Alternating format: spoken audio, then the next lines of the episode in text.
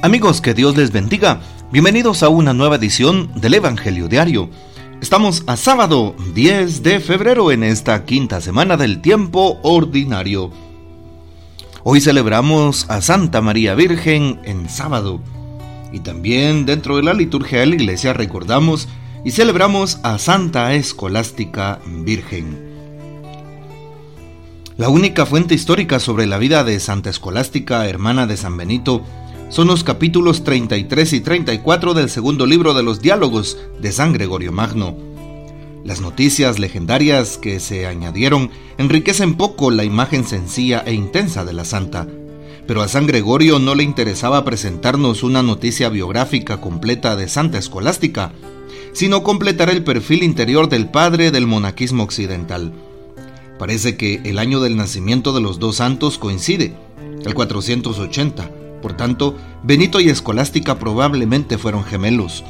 Y si no lo fueron anagráficamente, sí lo fueron espiritualmente, pues sus vidas fueron paralelas hasta la muerte, en el 547, a 40 días de distancia. Escolástica nació en Nurcia y desde muy joven se consagró a Dios. Después siguió a su hermano San Benito a Subiaco y a Monte Cassino. En Piumarola, a los pies del monte, estableció su monasterio como si humildemente hubiera querido detenerse en las faldas de la montaña, en cuya cumbre el hermano había fijado su habitación. Pero a pesar de estar tan cerca en el lugar y en el afecto, Benito bajaba a visitar a la hermana solo una vez al año. Es comprensible que Santa Escolástica quisiera detenerse un poco más con su hermano, pero San Benito era muy riguroso en el cumplimiento de la regla que él mismo se había impuesto. En el último coloquio que tuvo lugar, tal vez el primer jueves de cuaresma del 547, Dios demostró que le agradaba más el gesto de afectuosa caridad que el cumplimiento riguroso de la regla. En efecto, Escolástica le pidió al hermano, como refiere San Gregorio, para que toda la noche hasta el día siguiente pudieran hablar de la alegría de la vida celestial.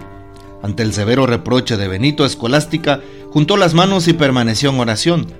Pudo más ante Dios porque amó más, comenta San Gregorio Magno. Y efectivamente, pocos instantes después, pareció que se abrían las cataratas del cielo. El aguacero y los truenos obligaron a San Benito a desistir de regresar al monasterio. Pero le echó la culpa a la hermana que cándidamente replicó, Pues bien, yo te lo pedí y no me quisiste escuchar. Pedí al Señor y Él sí me escuchó. Vete si puedes y regresa al monasterio. En el lugar del prodigio se construyó la llamada Iglesia del Coloquio, y en recuerdo de ese episodio se invoca a Santa Escolástica contra los rayos y para obtener la lluvia.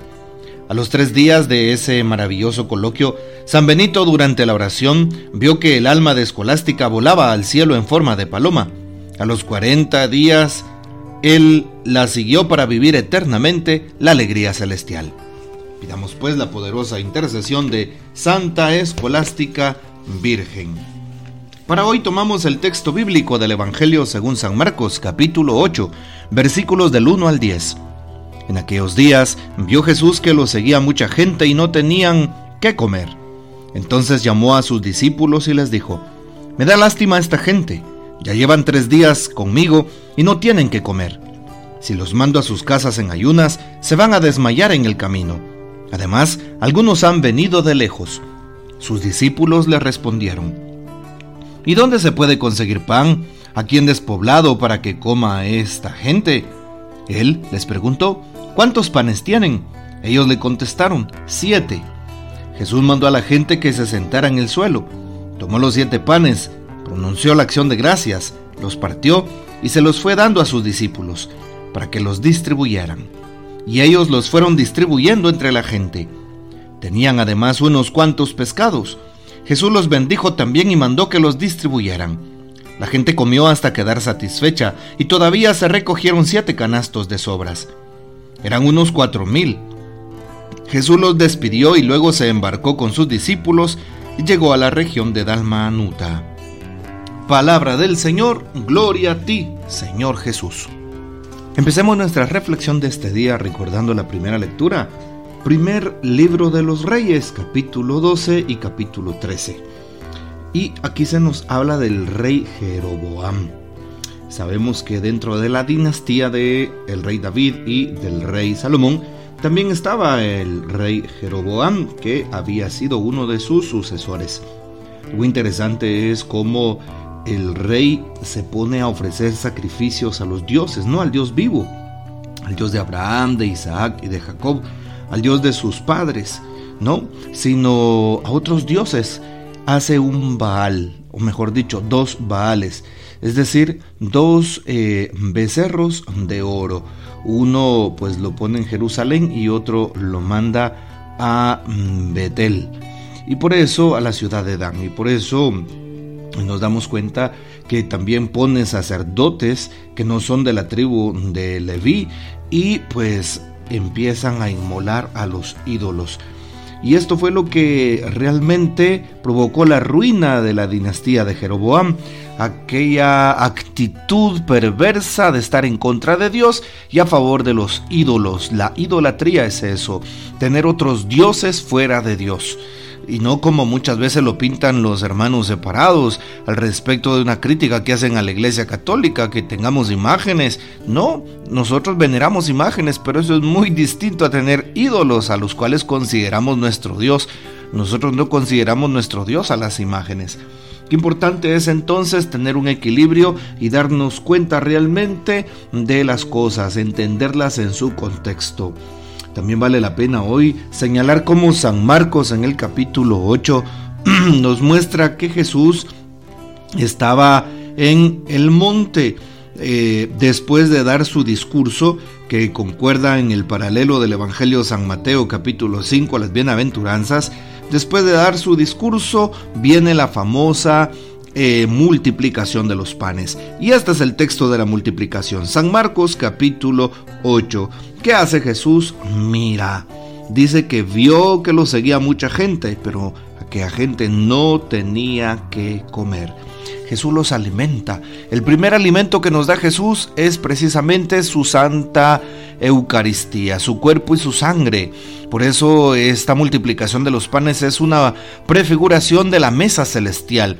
Jesús nos da de comer, alimenta el alma, fortalece el corazón. Eso es la Santa Eucaristía. Por eso lo dice San Juan capítulo 6, 51. Yo soy el pan vivo que ha bajado del cielo. El que coma de este pan vivirá para siempre.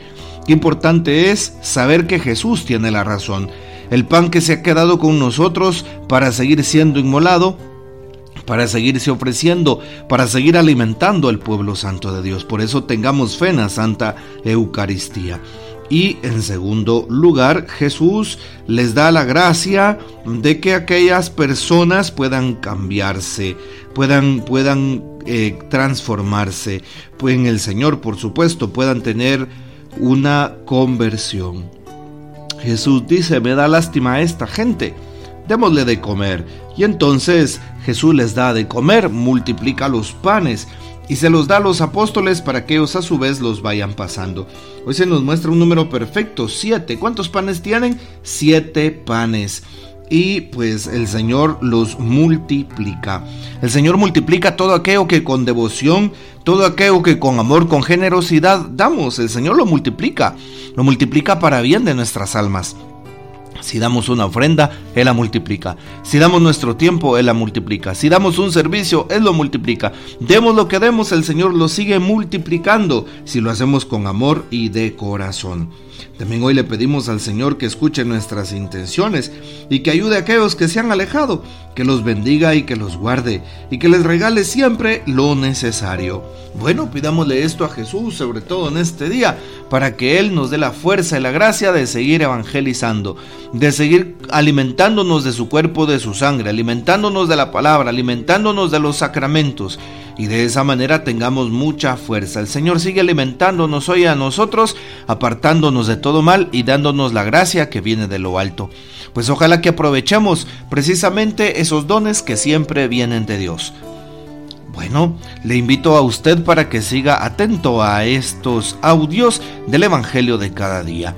Que el Señor nos bendiga, que María Santísima nos guarde y que gocemos de la fiel custodia de San José y la bendición de Dios Todopoderoso, Padre, Hijo y Espíritu Santo, descienda sobre ustedes y permanezca para siempre.